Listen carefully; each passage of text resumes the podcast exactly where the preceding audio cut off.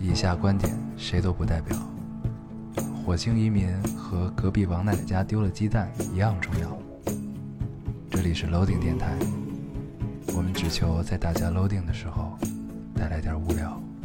Felt like the weight of the world was on my shoulders.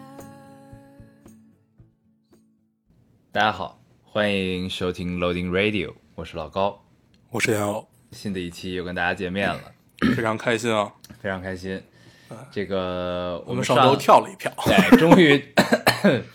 实现了终自己于的这诺言。个对众望所归啊，这个嗯跳了一票，不知道大 家还众开心望吗？所归不知道大家还开心与否啊？嗯，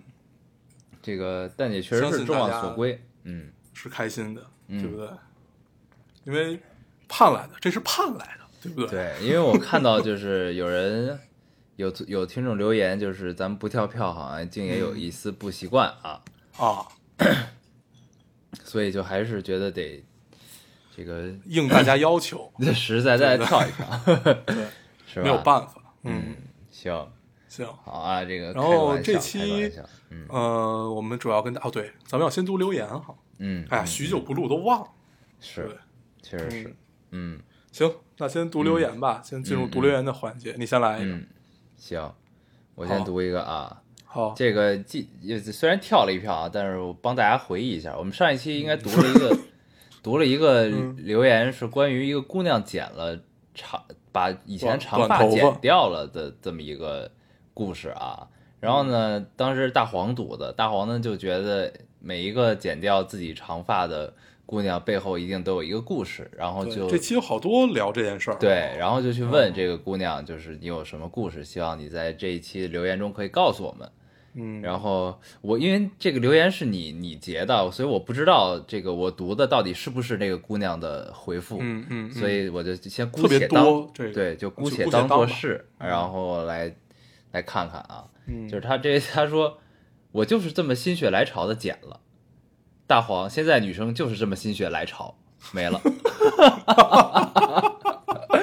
嗯，他的解释我觉得是很到位的啊，对。这个后来我还特意，因为我看到这期留言好多聊这件事儿嘛嗯，后来我还特意问了一下身边的姑娘们，我说你们就是问问了一下剪短头发的姑娘们，嗯问为为什么？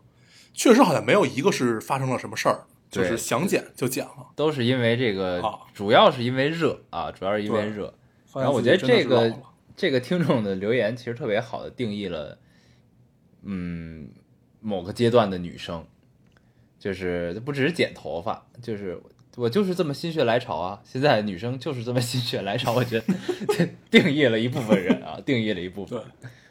不敢说定义了全部女生，怕被揍。相信还有一些是跟咱们处在同一个时代，对对对，会比较，因为我第一次知道削发明志这件事儿，都不是从成语里，啊是从《灌篮高手》里从从一个剪了长发的姑娘嘴里听说的。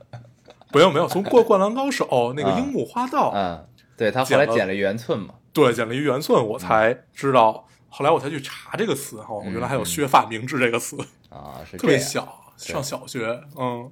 但是我因为这期有好多这个就是说这个剪长发的留言嘛，然后我就嗯看啊看，我就觉得确实是这其实竟有一丝这种怎么说，就是有一丝暗暗的这种比喻的感觉的东西就出来了，是什么呢？就是就有好多人留言，就是说其实就是因为热，因为这个。不，这个洗头不方便啊，怎样怎样，嗯然后说南方天气热，你们不能懂啊什么的，就这种留言。然后，嗯，后来，然后再加上咱们上一期对这个剪剪头发女生背后故事的脑补啊，就是你会发现，就是、就你的理想跟现实总是有很大差距的。就这单单这个背后的原因，其实就能反映出这一点来。就是你 你你心中的诗和远方，或者说你心中的风花雪月，跟嗯实际上这个背后真正的原因，就是你向往的那个样子和你实际生活中正在经历的那个样子，其实这是一个特别好的对照关系，我觉得你知道吗？这事儿 就是咱们脑补的都是那那玩意儿，风花雪月， 嗯然后人家真的是对。老了，真的是老了，对，就是实想象际这些给事你儿的留言的人，就是告诉你他妈这叫现实，懂吗？ 对，就是我我想剪啊，怎么了？对，对就是因为什么洗头不方便啊， 就是干得慢啊。啊，对，真的这是岁数大，岁数大，其实很有意思，我觉得很有意思。这不是岁数大小的问题，这就是就时代不一样了，真的是时代。嗯因为你你想，咱们那个时代的时候，呃，你看到一个姑娘剪了短头发，你会不由自主的就会去想，她是不是就那会儿有两个、嗯呃意向，嗯一个是剪短发，一个是打耳洞。嗯。但对这个我觉得是是咱们不不不是不是咱们那个时代的特征，我觉得就只是咱们俩有这个惯性，就是你看到这件是吗事儿，对，看这就件会事去儿想你会去想，但是很多人呢，你就是就是其实人就也是想，其实是就是想很讲，很现实，对很现对实。，不是很现，就很生活嘛，就是想讲了 嘛，对，嗯行，嗯，我读一个，啊我读一个。嗯这个听众说，晚上妈妈在厨房做饭，呃，我坐在餐桌前帮她摘菜，很安静。我打开了电台，妈妈突然说了句：“这俩大叔能陪你一辈子吗？”我哈哈哈哈哈，是啊，我看见这个留言了，呃，听完这个留言，特别想对这个妈妈说一句啊，是啊阿，姨，我们在你眼里不是大叔，你可以叫我们小孩儿、小朋友什么 的，或者就是这熊孩子之类的啊都可以啊，对就是怎么小怎么叫就行，不用叫这么对老吧，只要只只要不叫这么老就可以。嗯嗯，大嗯叔是，确实是，嗯就可能他是随他闺女这么叫了吧，啊，就是对，就有一丝伤感。嗯，行，你读一个，是，啊，行，我来读一个，嗯这位听众说，呃，最近因为爸妈的事儿有点闹心，我们家族好像受了诅咒，各路亲戚夫妻俩不是离婚就是在闹离婚。原本我爸妈是众亲戚眼里的模范夫妻，最终还是没经住柴米油盐的消磨，彼此看不顺眼，互相不说话。每次听他们跟我抱怨对方的种种不好，我心里总是很沉重。我快大二了，是个没经历过爱情，也不相信爱情的人。嗯，完了，完了，嗯，不相信爱情。对，然后呢，比较比较妙的是，我看到还有一个关于这条留言的一个回复啊，是也是一个听众的回复，他说：“姑娘，路还很长，你需要有个人疼你。嗯”嗯，，唉，这就特别像已经帮我们回答了这个听众的留言的感觉啊。特别像，对，就是不过就是就是家生活的环境，就如果一直是接收到这种信息，确实是容易那什么，容嗯易、容易会对爱情有消极的这种对感感觉啊。而且但是又我都觉是得，亲近的人嘛。嗯，嗯，我是觉得如果可能的话，其实是不是可以尝试换个环境，对吧？但是嗯这么看起来，他大二了，那应该大学也是在本地念的。嗯对吧？就其实有的时候，如果可以有这个可能的话，也 OK 的。其实可以考虑换一个环境，然后多跟你觉得身边这个阳光积极的人在一起待一待，那可能会有一些改变。嗯？嗯，嗯但是我觉得其实就是周遭不管发生什么。呃，你要做的还是要根据自己的心，就是你说你不相信爱情，可能是因为你看惯了，呃，就身边的人情冷暖或者怎么样。但是我觉得其实还是那个人没到，还是那个人没到，那个人嗯到了，就是你会发现你之之前的那些想法和那些坚持都特别无谓。嗯，对是这个嗯生、人生总是一物降一物啊，总是对一物降一物。对，能想到你的那个人，或者能解开你心结的，让你重新相信爱情的人，还没有出现啊。嗯，姑娘，你刚刚大二，别着急，真的，对，年刚大轻二就是你的资本，真还的早还一早定要一定要相信这一句话 啊！虽然我们也很年轻，我们还有大把时光可以挥霍，但是我们已经明白这个道理，所以告诉你，对对，吧？我们嗯，在自己还不到三十岁的时候就已经通晓了世间一切真理，但我们对但是我们仍然愿意去爱这个 世界。对有没有说起来很屌的样子？我们掌握了一门外星人的语言，时间在我面前已经变成了一个圆，而哦不是一个线性的东西。哦，原来我能你知看道到自我己说的是未什么？我们能看到对自己的未来，也能看到自己的过去，能看到对现在自己啊。 我们通晓了一切。嗯，好啊，行不扯我淡读了一个你来我读读一个个啊，嗯嗯嗯，嗯，这个听众说，呃，我只想说，我尽力了，给我每一任男朋友安利你们，他们都不想听，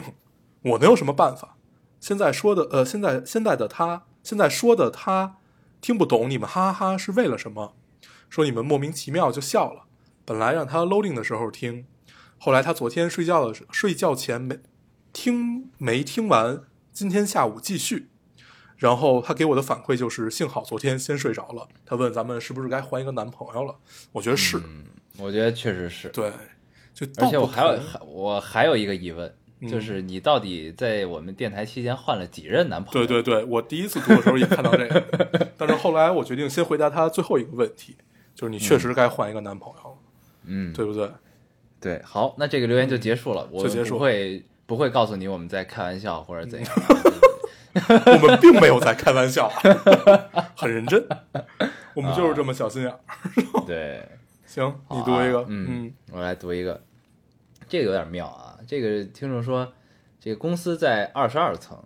中午坐电梯下楼吃饭，到十层左右上来一对老人，老奶奶坐在轮椅上，老爷爷推着她，可能是电梯口的间隙太大，也可能是老爷爷怕耽误大家时间，急急忙忙的怎么也没推进来。我和对面的女孩看到就伸了把手，把他们拉了进来。他们说了谢谢之后，爷爷很有爱的对奶奶说：“你看吧，下次要听我的，带那个车出来会比较灵活。嗯呃嗯，”奶奶应和他说：“是啊，还是你比较聪明。”猛 猛然就想起了你们俩上次在说在三里屯遇见那对年轻的小情侣，觉得嘖人生啊有点妙，嗯，估计他们老了也是这个样子吧。哎，希望是这样。对就是很多生活片段，你总是可以自己脑补出很多的剧情啊，也可以跟之前的一些记忆产生一些联想。那嗯这个时候就产生了一种感觉，叫妙，嗯 对吧？对，就像这个脑洞一样啊，这个世界是由梗和脑洞组成的， 对不是这是由我梗们待和会儿要吐聊槽对能吗 量啊。对，对呃，想起这个电影就很开心。啊，我还行你我赶我还有最后一个，嗯嗯，这个听众说，就是就是跟这个石冷有关的。他说石嗯冷正式上映，但是没有约到小伙伴去看，本来也没什么朋友，还都不想看石冷，不想一个人去，反正也正好没钱了。你们啥时候看完了就讲讲呗。石冷是被你们拉入坑的，你们得负责嘛。嗯，好嘞。嗯，你还你还有吗？你要有的话，你再接着读。我其实还是有的，嗯，那你再接着读，咱们待会儿嗯，再再再接着这个话题继续聊。行，好吧我再读两个吧，我再读两个，行，行好吧啊，嗯呃，我先来读。这位听众，这位听众说啊，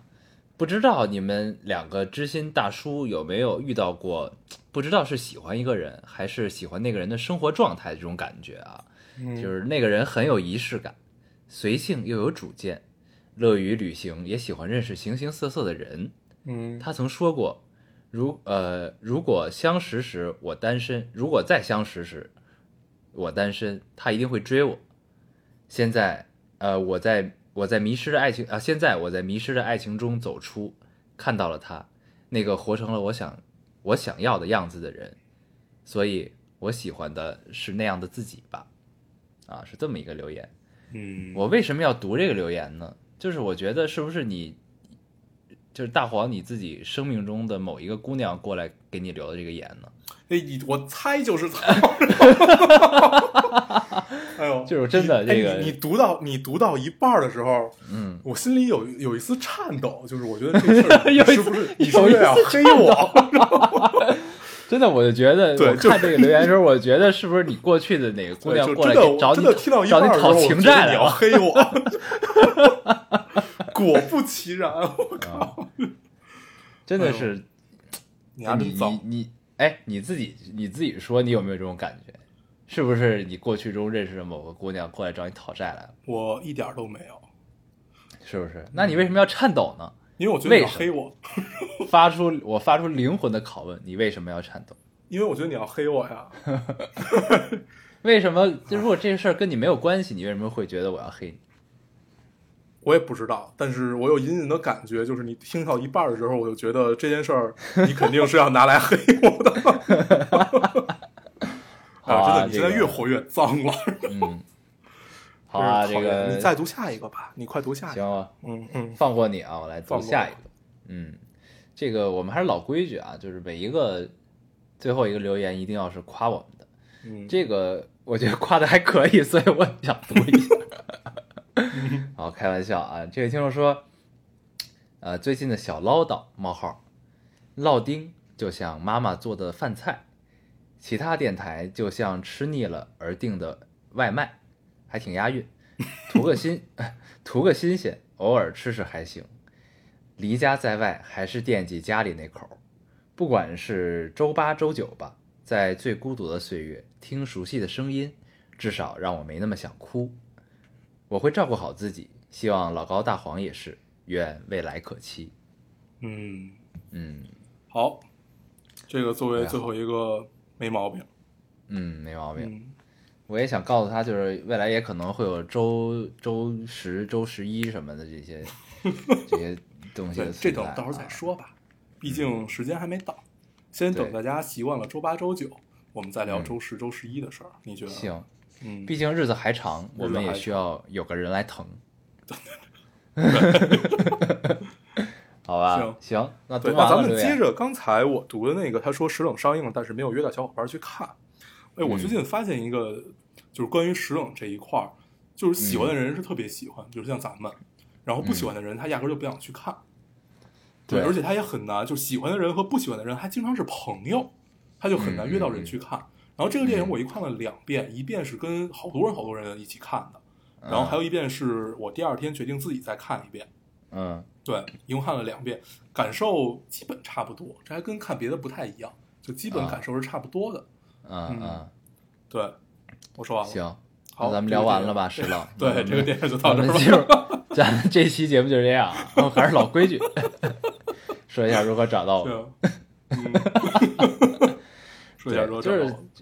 我这电这这电影也是我自己看的啊，我你自己看的，嗯，对，我发现确实是，就是其实这电影就是上映之后放到市场上的这个反响啊，跟我预期的不太一样。我我本来觉得应该就是会挺多人讨论这件事儿，然后结果发现啊，上映就上映了，也并没有人。并没有太多人去说这个事儿啊，也没有啊太多人关注这个事儿，啊就没有的没时有候就是这个样子。嗯，对，就没有激起什么风浪的感觉啊。对，但是就是我看完之后，就是嗯，怎么说呢？就是你不能说这个这个影片有多精妙多好，但嗯是呢，它就是完全在预期内的一个影片，你也不对会觉得它它确实是满满的套路啊，但它套路就是那种用到用的很舒服的那种套用套路的方法，就对是就是我们吃的那一套的那种套路，嗯，就是所以就是感觉整个就是完全预期内，然后然后就是轻轻松松、高高兴兴的看完了这么一部自己期待并且并不落空的一个电影，对，就这么一个感啊我觉得还是我看完之后，还是跟一的感受其实差不多，嗯就是很很很高级的一部动画，真的真的对，就是而且感觉他很高级，对，嗯，而且他我感觉这部比一里要更从从容了一些，对就，整个但是呃感觉嗯我我感受就是唯一啊，这个电影让我觉得稍微有一点不好的地方，就是你呃，我我我觉得梗太就是不是梗太就是笑点太密了，就看有点累，尤其看第一遍的时候，嗯我最后看下来之后，我感觉是稍微有点累的，嗯但是嗯很快跟大家一聊，这种感受就没了。是，对，因为而且太他密的了。那些嗯嗯，你就说他是是密，但是他那些梗呢，就是属于不难懂的那种。啊，对，都呃很怎么简叫单不。嗯他那个对就不难懂，在于就是不是说他每一下都特重，就是呢，他这个梗呢抛出来之后呢，就可能还没抖那下的时候，就其实你已经猜到大概是什么样对了。对对对对对对，但但是呢，你你依然这个抖出来之后，你依然还会觉得很很很搞笑，对很高兴这种感觉啊。对，就是他埋伏笔埋的恰到好处。嗯对，就你你通篇这个电影看下来，它第一它非常流畅，嗯就是完成度我觉得还是相当高的。嗯。然后还一个最大的感受就是，我觉得它真的是比一有钱了好多。嗯 然后对它制作比以前精良了好多。对，就一真的是好糙，但是好好看。对，而且这个这部其实跟上一部没没有太大的关系啊，就是好像唯一的联系就是时光机，没有没有，它其实算是一的前传，而且也有很多一的梗在。你记得在最后的时候，嗯啊，最后的时候那个时空终点站旁嗯边出现了一个呆毛少年，啊，你记得吧？那不就是二、那个一的一的主那一的不知道名字那个主角吗？是，但是就是怎么说呢？就是它其实整个关系啊，就是它是时间是发生在一之前的，对，就时时间关系是这样，但其实人物剧情上没有太大的联系。嗯，对，他嗯人物唯一一样的地方就是小青、小金刚、时光机没了，嗯，对吧？对，嗯而且时光机是原来时光机在是转世的时光机，对在转世之前是是是叫什么？是天神啊，是天对神，叫拉，他叫拉，对这个名字绝了。对，确实还是可以。对啊然后最后转世变小了之后就失忆了啊，从那个嗯降维的空间里嗯，出来之后啊。但是就咱们也不用聊剧情了吧？我觉得就是就对这个片子，就是咱们确实也，我觉得也就是咱们电电听这个电台听众应该也是分两种，就是一种感兴趣的，嗯，这个想看的和不想看的这两种嘛，我觉得嗯基本上就是，对，所以咱们就讲讲亮点吧，这个戏的，就是你嗯觉得它的亮点是什么？嗯，我觉得就是前面他的这种惯惯有的风格，其实他们就依然延续和保持了嘛，就是这个就是是他们的特点，这其实也不用聊了，就是这就是这个影片的风格就是这样，给我的嗯不感、是你要呃你要感你要受大概说一下这个风格是一个什么样子的，就是对吧？轻松抛梗，就是其实就是其实它就是用了嗯所有的梗和我们呃以往看过的所有动画，它来嗯吐槽它，它来恶恶搞它，它来提取呃每一个动画之间的这种这种呃不是之中的这种呃关键点吧，嗯然后来来去凑成的一部电影。对，然后把这对些关键点都转化成了这个石冷自己风格的梗，对对然后它在这从而种还有一个自己的大故事的架构。对，在对这种嗯不断的这种去恶搞的过程中和抛梗的过程中，剧情还在继续的推进中啊，对最后到了一个这个就正剧的结尾吧，算是对、嗯嗯，这么一个一个状况。对，对，然后我觉得给我这片子，反正我看之后给我最大的亮点就是它降维那一段儿，呃对，降维那是一段，还有最后思维灰烬那是一段，思维灰烬是什么我都忘了。就就是它最后变成了种子。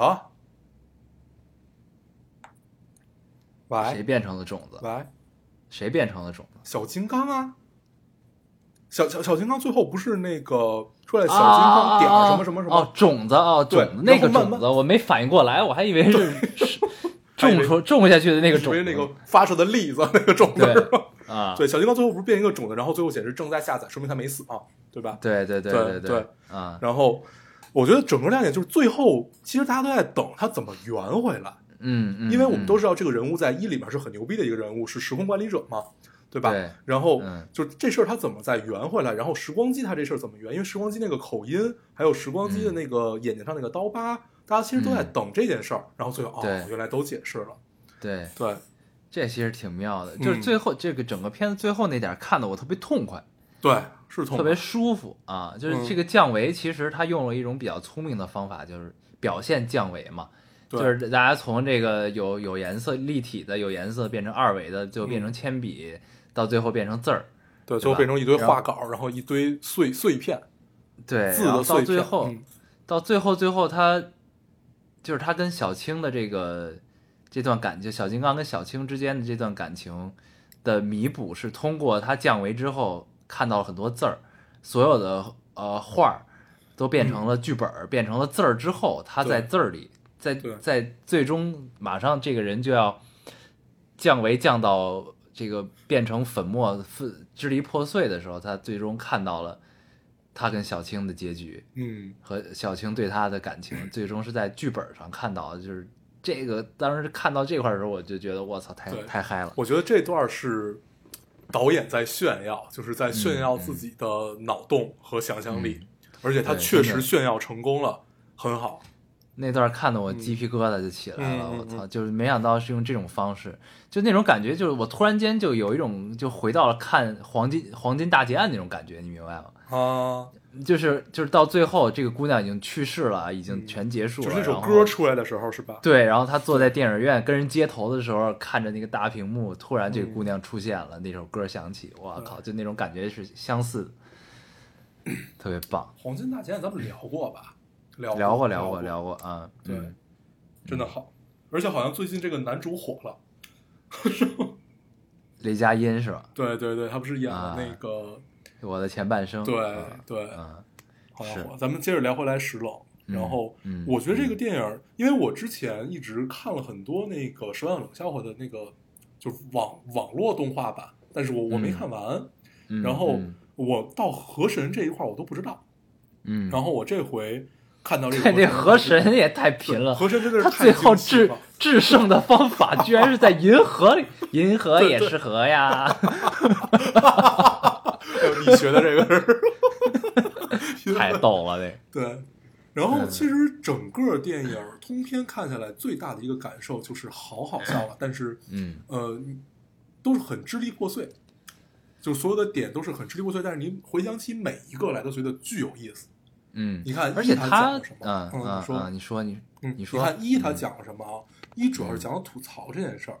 嗯咱们当时吐槽能量，啊嗯对，咱们就是那个时代的时候，大家都喜欢吐槽，吐槽是一个特别热的词。嗯然后那会儿呃他们聊吐槽，然后到了现在这个时代，他们开始聊脑洞，嗯，然后聊这个笑点，对，聊笑点和脑洞。嗯其和实梗对，嗯其实当时人家就说嘛，就说就是二十一世纪最伟大的文学是什么？就是段子。嗯，对，对就是这个样子的，就是你能把呃所有的文学性都精简到一个段子里面，很短，然后能引人发笑，能引人关注。我觉得这是、嗯这是功力吧？嗯，是是，对，哎呀，就反正对，就是整个看下来的感觉就是它这笑点密集嘛，然后你像你说的有些支离破碎，但是嗯就是这个整个情节和故事发展到结尾的时候，它会有一种呃让你收拾心情、聚拢你之前的那种分散的感觉对的东西，然后对最终给你一个触动，给你一个感动的点在哪儿，然后就通篇看下来，整体的感受是特别好的，是特别完整的一次观影体验。对，其实其实对我来说是确就实是这样嗯整个，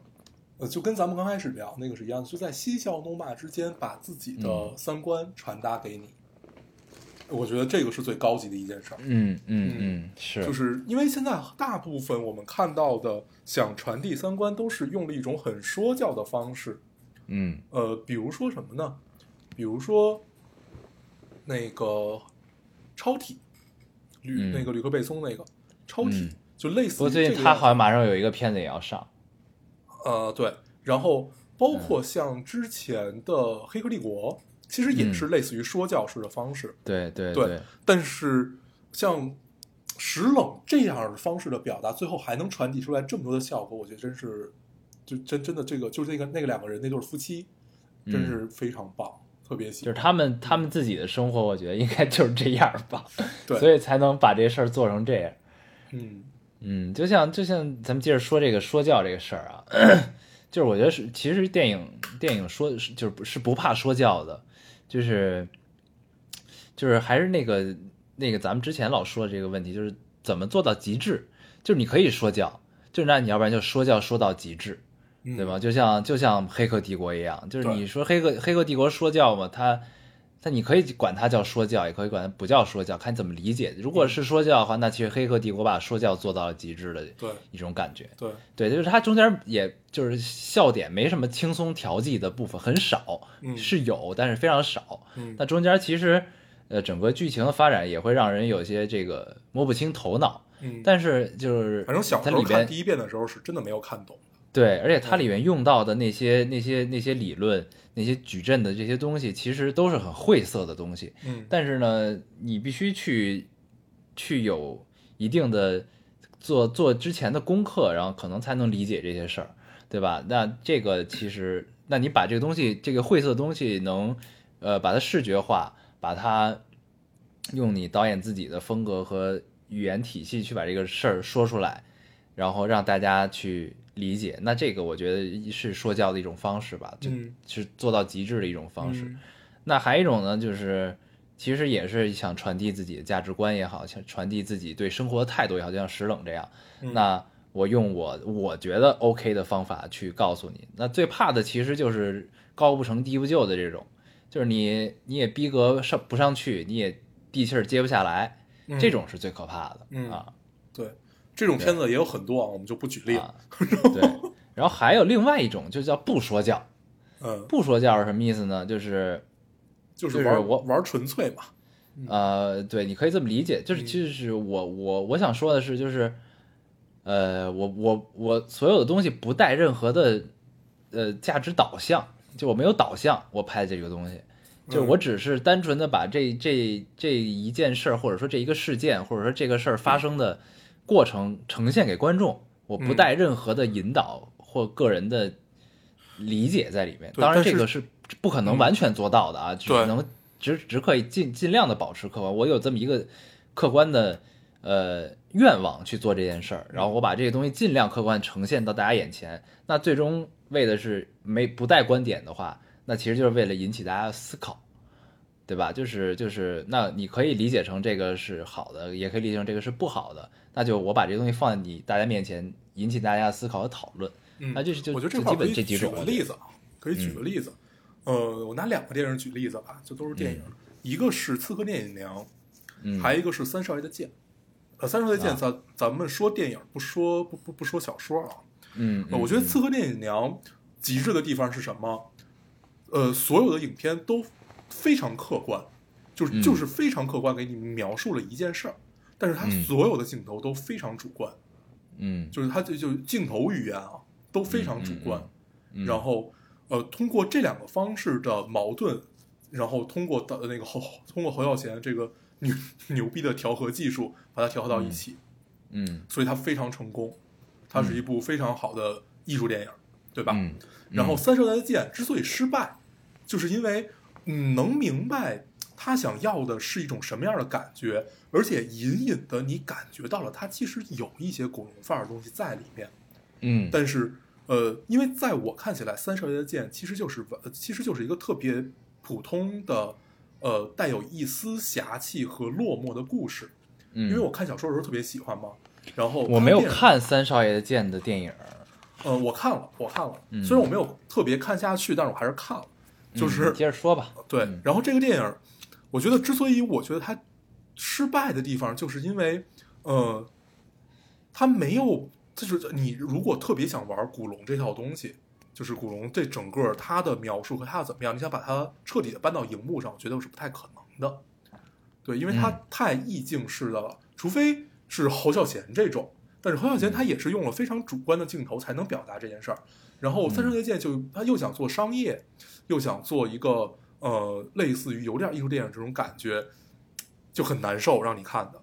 嗯，对，不，就是其实其实就是很多事儿呢，就不咱们单说电影，咱们只说电影啊，嗯就是最怕的就是你要太多。最怕嗯对，其实真的对真的是最怕的就是这个。你包括咱们之前聊那个记忆大师也是嘛，嗯记忆大师其实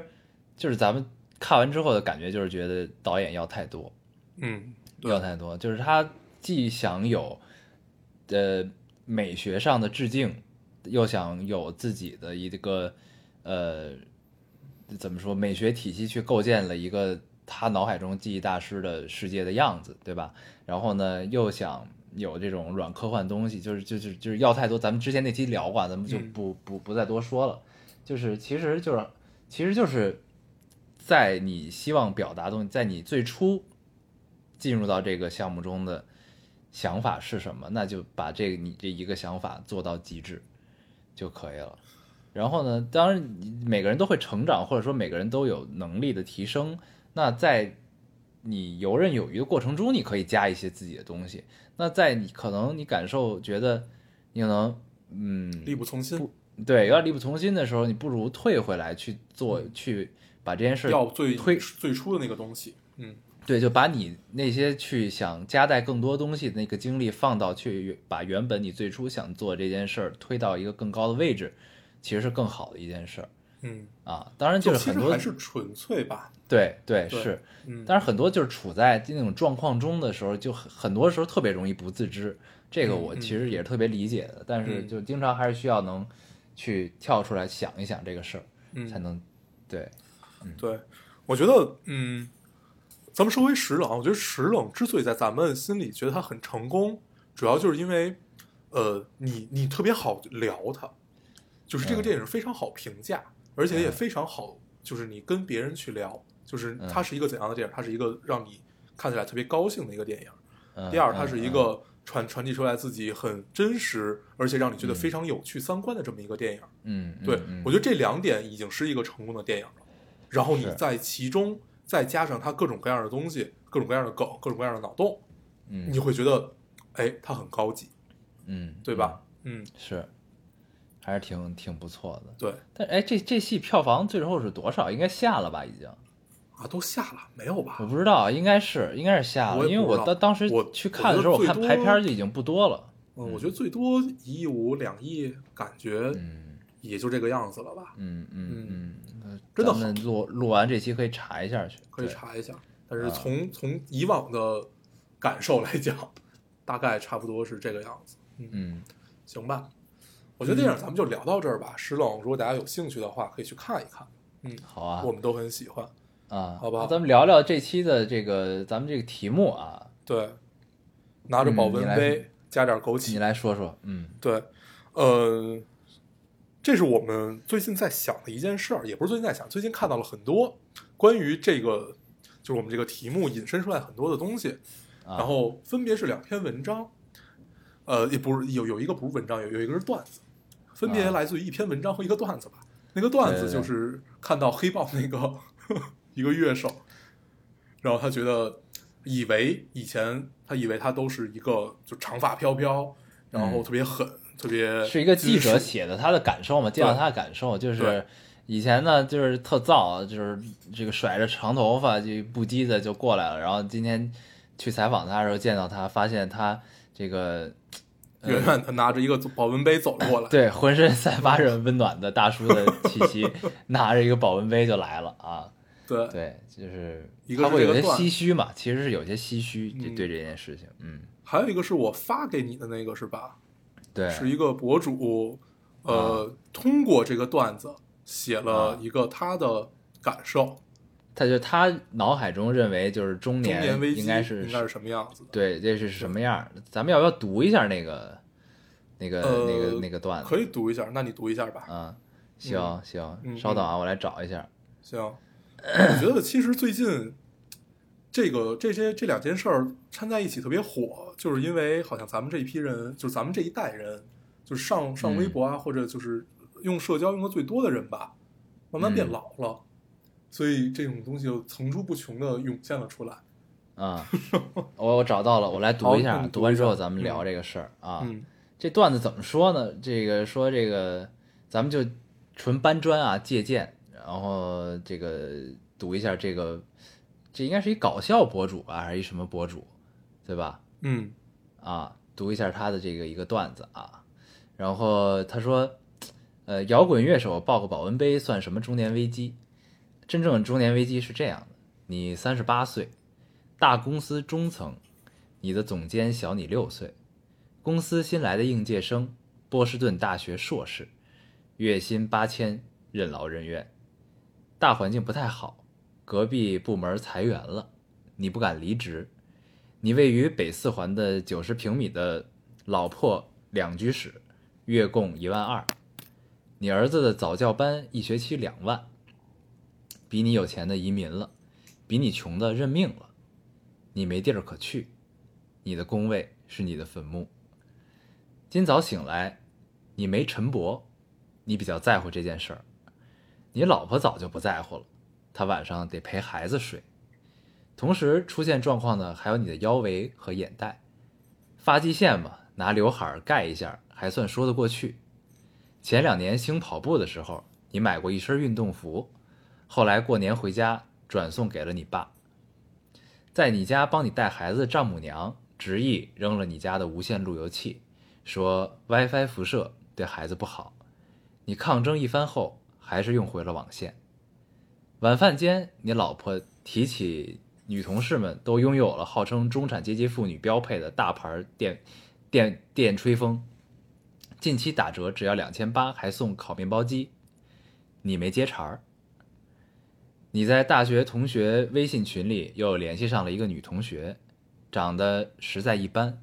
但对你大概有点意思。刚发来微信说晚上请你喝酒，你顾虑比较多，怕对方走心纠缠，怕老婆发现跟你离婚，怕对方老公发现打你一顿， 最主要的还是怕自己临场硬不太起来。你想了十分钟，回了一句：“今晚有会，改天我请你喝咖啡。”就删除了对话。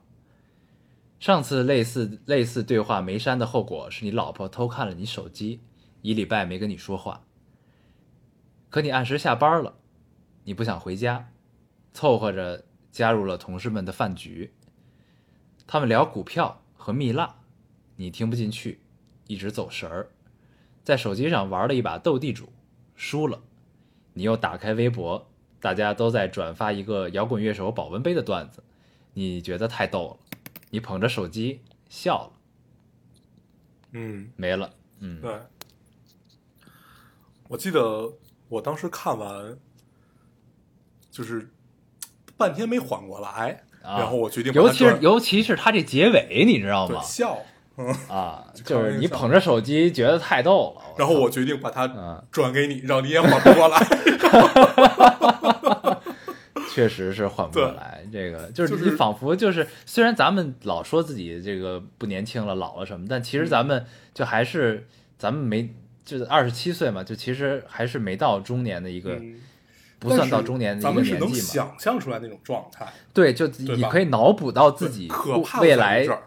在这儿的状况，然后就你当你看到这个的时候，你就你知道吧，就是觉得你迎面被人揍了一拳那种感觉，就嗯而且很你就觉得他憋做得的慌对，做的对特别有道理，竟无法反驳。 对啊就你连还手的余地都没有。啊，对，啊这个确实是挺对那什么的，就是它中间有很，它其实是一个细节的描述嘛，很多嗯细节的描述，嗯，然后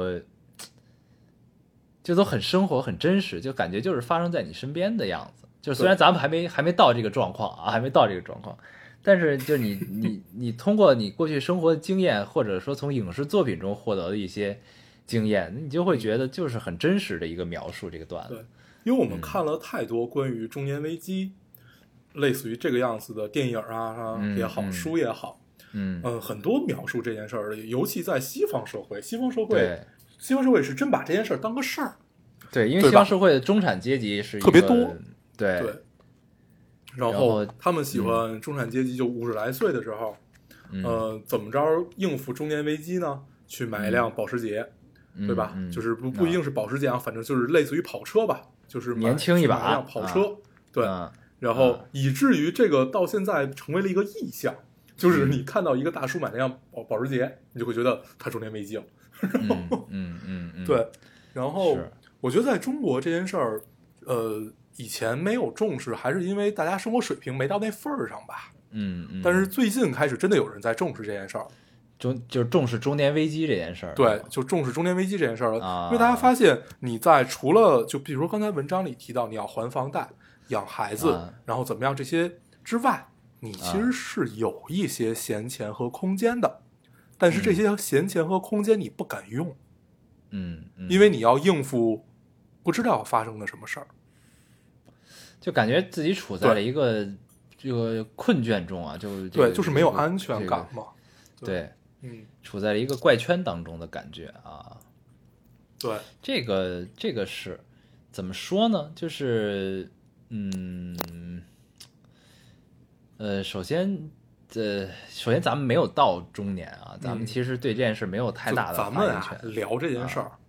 不可能聊得特别深刻，因为毕竟岁数不到，嗯嗯也没有这么多精力可以去吐出来这么多的槽，也没有这么多可以跟大家分享的。但是我们之所以想聊这件事儿，特别简单，就是因为看到了这两篇文章，你就会去想，呃，就是会去畅想自己在四五十岁的时候那个样子嘛，对吧？对，就这是是怕一种就是害一怕种，想象吧，对而且觉得就是对自己一种警示这个事儿，嗯就是咱们这事儿其实可以聊回来啊，咱们聊回来说，就是嗯，首先这个黑豹这哥们儿摇滚乐手拿着保温杯出现这件事儿，对吧？他引起了一个一个一波关注和一波讨论，咱们这么形容这件事儿啊，一波讨论。然后呢，呃，其实讨论的人都是当初年轻的时候听黑豹的这帮人嘛，对吧？他之所以是这样，他才会有感触，或者说是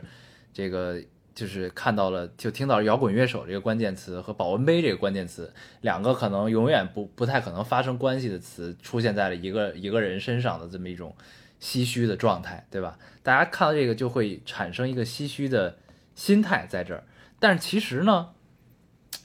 咱们回过头来想这个事儿啊，就是这个其实是外人看来的一个观点，就是看到你昔日是那样的一个人，你现在拿着保温杯出现在记者面前去接受采访，但你还是以黑豹乐手的这么一个身份出现，对吧？然后呢，呃在外人看来很唏嘘，但是咱们试着去揣测这个当事人自己心里的状态是怎样的呢？嗯你能明白我想说什么吗？嗯就是其实他拿起保温杯的那一刻，咱说的有点逗啊，咱就纯瞎扯淡了这件事儿。就是当他拿起保温杯开始里边儿，你不管他放的是热水也好，加不加枸杞这件， 对吧？那他其实你说这个是叫认认命，或者说叫对岁数就是顺从了吗？我觉得这其实是一种温柔的抗争吧，在我看来。嗯，你先说，嗯啊，就是就是，嗯，咱们可以理解成他是因为年龄大了就拿了保温杯，他必须得喝热水了。那咱们是不是也可以理解成就是他为了自己更健康，可以有更多更多的精力去摇滚？那我希望我喝点热水，一直喝热水，让我的身体更好，我的精神更好。那我可以去继续的做我的摇滚乐手，对吗？嗯继续做音乐嘛。对，就是我想就这是件事儿吧，你接着说，嗯， 你说，嗯，嗯，对，所以就是这其实是，就是这这件事儿是，就是这个一个摇滚乐手拿着保温杯这件事儿是客观存在在大家眼前的。那大家的反应其实反映的正是大家的心态，你明白我意思吗？对，就大家对这件事儿的反应，对对其实是恰其实是照镜子这件事儿，对，就是他其实是回忆起嗯自己年轻的时候是什么样子的，然后对照了今天他的样子，嗯好像、哦，原来我也变成这个样子了。对对但这件事儿其实就是你可能做的都是同一件事儿，拿起了保温杯开始喝热水了，但是你拿起它的动机和心态是什么，这个很重要，我觉得，对吧？ 就是你是为什么拿起了 它？你这个听起来都不像拿一个保温杯，嗯你，这像提了一把尚方宝剑。对，对，我就想是你这件为事什儿么拿嗯起其它？实其实可能有点简单啊。嗯，嗯，呃，我觉得年轻的时候啊，年轻的时候大家是形式大于内容的。嗯当然，不是说那会儿你没有内容，嗯，但是是是一定是形式大于内容，你一定要要这个形式感。比如说、嗯嗯那会儿的黑豹，那会儿的唐朝，嗯然后那会儿的张楚啊，他们这帮人，他们就要留长头发，对不对对？我要嗯留长头发，我我要我不必洗须脸这，样才标我榜要我他妈穿是摇滚乐手，嗯对，带着油的牛仔裤，嗯然后我要穿紧身 T 恤，我要穿大花裤衩儿，怎么样的？嗯就是很多形式的内容是在那儿的，然后符号往嗯自己身上贴标签儿对嘛，然贴后标签儿，嗯慢慢慢慢，随着年华越来越越老，然后你发现这些东西特别没意义，或者说变嗯得没有那么有意义，你开始往下拖，就一嗯点一点拖，一点一点拖，还是当时咱们聊贴标签，就是在撕标签这么一个过程嘛。对对对，然后是呃，撕掉了这个标签以后，你拿起了保温杯，嗯。对，就是我觉得嗯你觉得更重要的是我在做的是什么事儿，而不是我对对给别人看到我是我是什么样子。对，然后呃，摇滚乐啊，摇滚乐走到今天，大家发现其实不光只有态度这么一件事儿了。嗯就反正我看到现在西方摇滚乐，就是啊大家不再只表态啊，就不是像咱们那个时代，就是就就是以九二年为一个节点，九二年红磡是最辉煌，对吧？中国摇滚嗯最辉煌，不是以那个为节点，就是大家一定要表态，就慢慢大家嗯走向了一个我要做出好的音乐，嗯，就这事儿一定要先好，然后慢慢这样的话，那形式就变得没有那么重要。嗯对，然后再加上几个大师，就是当时华丽摇滚的大师们的逝去，然嗯后这些事儿也没有什么传承，对吧？所以这些事儿就变得更更加不重要。嗯然后嗯嗯我觉得这件事儿，其实你这么想，他就能想得通了。嗯对他拿起了保温杯，只不过我觉得都不能算是妥协，只不过嗯他觉得这件事儿无所谓。嗯，也许他是进入了一个新的境界啊，哦对另一个对境界，就像窦唯一样，对不对对？ 骑个电瓶车，对，嗯，买两所盒以臭就豆， 更更在乎更在乎自己内心的东西啊，而对不是外在的东西。对对，咱们就是这么理解也行嘛。其实咱俩在这儿就是做阅读理解嘛，说白了，对这事儿对对就是人其家实就是自己这到底嗯 到底怎么想，咱也不知道，对吧？对但是呢，就是就是其实就是还是就是那个照镜子的观点嘛，就是。嗯就是这个，就是你对这件事儿的反应，恰恰反映了你自己是什么心态嘛，其实就是这对个意思对啊。嗯，然后大部分人的反应都是很唏嘘嘛，对吧？就觉得嗯啊，怎么他都这样？就因为我们我们的生命里是存在英雄的，我对们，总有年轻时候的一个标杆儿。我们对不也对需要英雄，我们这个社会也是需要英雄的。对，就是在这也我是为什么的就是这草根儿化这么严重的一件事儿，嗯，就是在我们的世界里，嗯他应该是那个样子，他不会变，嗯，对吧？但是他一定变，而且对，我他们需要一个寄托，就是嗯对那个其实可能是对大家来说就是我少年少的样子的寄托，就是对那是我的一个精神意向，我自己身体一部分的分割寄予到对了对他们身上。对，很多人然后对窦唯啊，包括黑豹、唐朝，他们都是这种态度。对呃，之前有一件事儿，就是好像唐朝上了某个综艺节目，嗯，然后、嗯然后那个主唱说他降了个 key，然后大嗯家开始骂他，他说那我岁数大了降个 key 怎么着怎么样怎么样，反正这件事儿 就是怎么样，就是你也知道是吧？就是、嗯呃，从我这儿来讲啊，这件事儿嗯反正是说不过去的，啊，就是啊啊凭什么，对不对？嗯你你嗯你可以，但是你不能觉得这件事儿没错，嗯因为我们，因为后来我记得高晓松还聊过这件事儿，就他其实有有一件事儿说的特别对，就是当就那现在老了的那帮国外摇滚的，就比如 U2，比如说滚石，嗯，比如说就很多那那帮人，人家七十六十多七十照唱不误，嗯没什么变化，而且人家嗯还出新专辑，我觉得是不练功。对我觉得这件事儿，我们不聊他到底谁对谁错吧，但嗯是，呃，你去接受这件事儿和你不接受这件事儿，那嗯就是一个英雄形象的磨灭嘛，嗯，那也无可厚非。所有嗯英雄都有倒塌的那一天，对不对？是是，嗯，英雄对倒塌了，你才会回想起来他曾经的英雄模样。 对，就嗯必须倒塌了才会被人想起啊，对基基本是这个意思，就是对感觉自己身体分割出来那一部分在那一刻老去了，嗯死去了，就这种感觉啊，这也其实跟咱们之前聊那个朴树也是一样的，嗯，就是朴老师，这也是这种，就是咱们之所以会，咱们当时是好好像是拿窦唯、朴老师和大老师三个人一块儿聊的嘛，嗯对吧？？嗯，然后咱们聊这个朴老师为什么没事儿出来一下，依然还能引起这么大的这个反响，就是因为他没变，对对对， 对。他依然是大家年少时记忆的那个模样，他依然还对像一个少年那样。对然后，然后就那这样的话，就引他起是大家真的应了那句话，就是“愿你出走半生，归来仍是少年”。他真的啊就还是，就十年过去了，他还是那样。对。然后所以呢？你觉得他是英雄？对，这样的话呢，就大家自己分割出来那一部分，发现哎，依然鲜活，对，依然还是那个样子，那大家也一一定很高兴嘛，就对吧？对，对，其实是这样的。很好。这么一当时聊，那咱们就把个，前面全联系起来了啊，还可以，还可以。就说明咱们真的是中年危机了。好，往前找吧。对，还是确实其实最最关键就是咱们当时提炼出来那个观点嘛，就是、嗯呃朴树，然后那个窦唯和大老师，咱们把它分分分为了人生的三个阶段，嗯， 然后去聊这件事儿。嗯，嗯，就不是不是三个阶段，是人人生的三种选择，嗯，嗯，对，嗯三种选择去聊这件事，嗯其实是一样的。然后事到如今，我们看到中年危机这件事儿，其实嗯还是一个选择的这么一个故事。然后再之前，其实咱们还聊过撕标签的这个过程，嗯，对吧嗯其其是都一是样的。在都是在不同阶段发生的对过程啊，不同的所过以程。咱们变得越来越厉害，我们可以通过不同的角度去探讨一件事儿，还能对举出来不一样的例子。还可以，还可以对，嗯厉害，厉害厉害！居然给自己聊顺了，对，这这确实是还可以。对 对，所以就是这那其实中年，那咱就其实也不用总结什么了，对吧？嗯就这个事儿，中年危机就是它这个危机究竟就是到了中年你，就是到中年这件事儿是你无法挡、无法阻挡的，对吧？那你到了中年之后，是否危机是你自己可以去找一个方式去消解的，对吧？嗯就你我是觉否得中年危危嗯机，呃，虽然我们没有经历啊，但是我们看到的各种各样的作品表达出来的其实是一件事儿，就是中年危机主要来源于你明你已经通晓自己的下半生了，你已经知道你要过的是一个怎样的生嗯活。对，就是你你到了一个生活的疲，就是人生的疲惫期了。其实就是你知道，如果我在这一刻不发生改变的话，我可能后半辈子就一直是这个状态了。对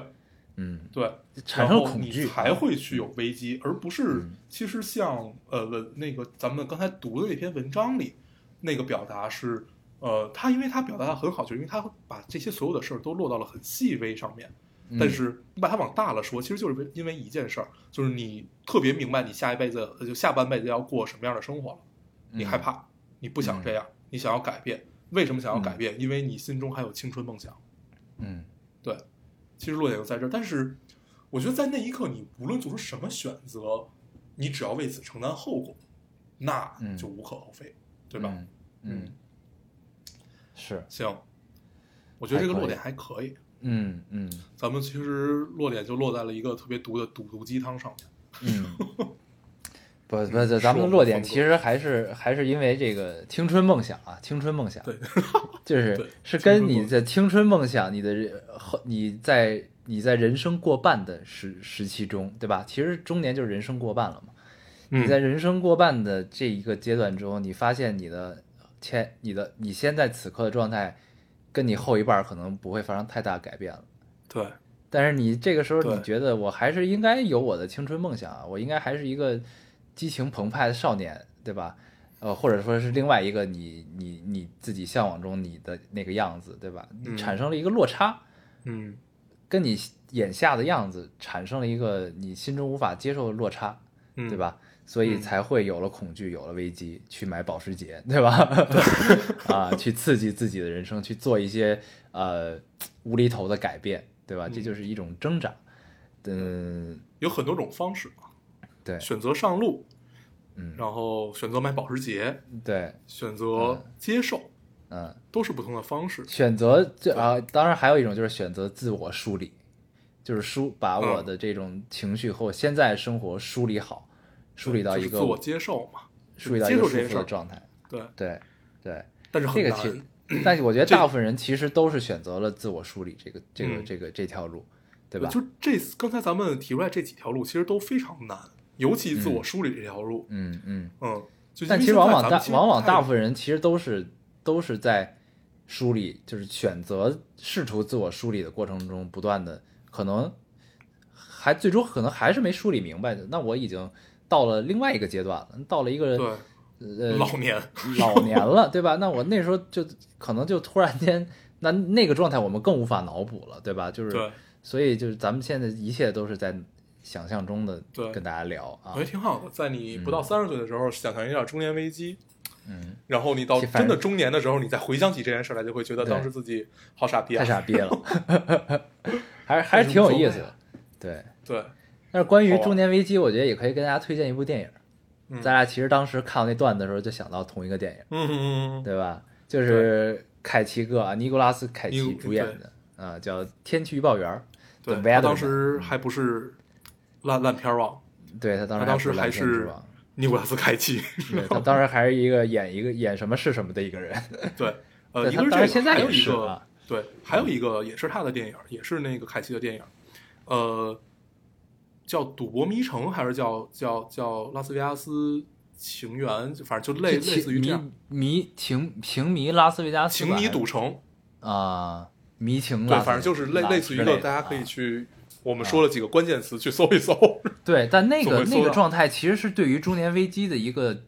极端极致嗯的抗争的表达， 对，就是那个那这个就是两个片子，其实这个就是第二个就是这个拉斯维加斯这其实是很荡的，是很荡，呃就是他在对他在那个时候，他其实就是想试试我，我就让自己放纵。我觉就得他那会儿沉就是下想去，死。对，就是对我他看就是我到想底死他妈堕落，我能堕落成什么样？嗯嗯，这也是需要勇气的嘛，对吧？对，但是就是两个不同的，就是把这两个片子放一块儿，因为同一个人演的嘛，嗯，大家会就会就会觉得天然有一丝联系。有啊有有兴趣可以看一看。嗯，对，也可以一块儿看，挺有意思。对嗯，好吧，行，那咱们行这期时间也差不多了嗯，啊，那咱们也就总结完了，行，行吧？那这期就就就先这样吧，好吗？嗯，好，行，咱们还是老规矩啊，说一下如何找到我们。大家可以通过手机下载喜马拉雅电台，搜索 Loading Radio 老丁电台就可以下载收听，关注我们了。新浪微博的用户搜索 Loading Radio 老丁电台，关注我们，我们会在上面更新一些即时动态，大家也可以跟我们做一些交流。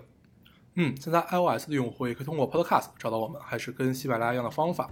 好，那我们这期节目这样，谢谢大家收听，我们下期再见，拜。拜拜。 I just kept hoping.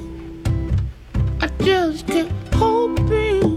the way would become clear.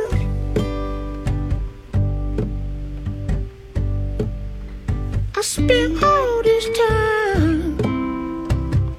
trying to play now. I found my way here.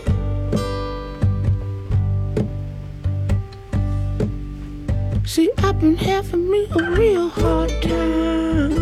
But it feels so nice to know I'm gonna be alright.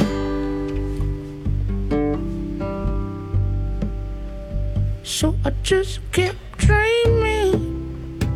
Yeah, I just kept dreaming. It wasn't very hard.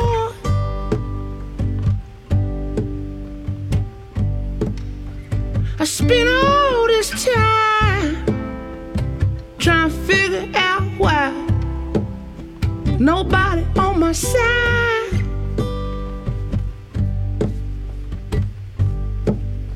See, I've been having me a real good time,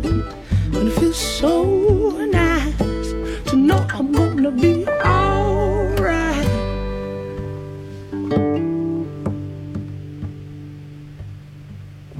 So please don't take my feelings.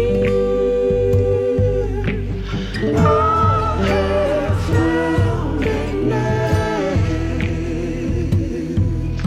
So please don't take my feelings. I have found a night. Now if I wanna do, I'll be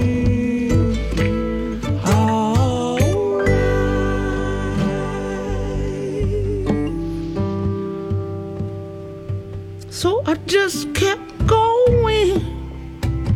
I just kept going and hoping I'm growing near.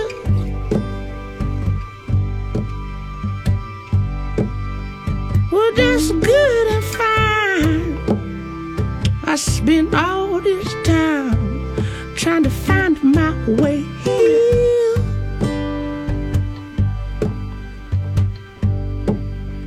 And I've been having me a real fun time. And it feels so nice to know I'm gonna be alright.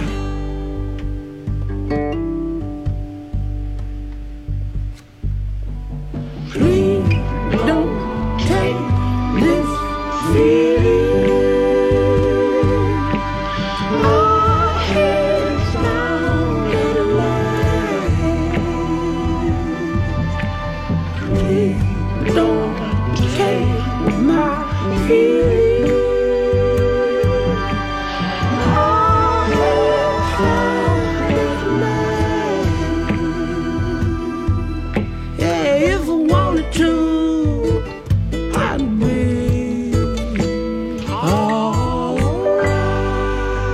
alright.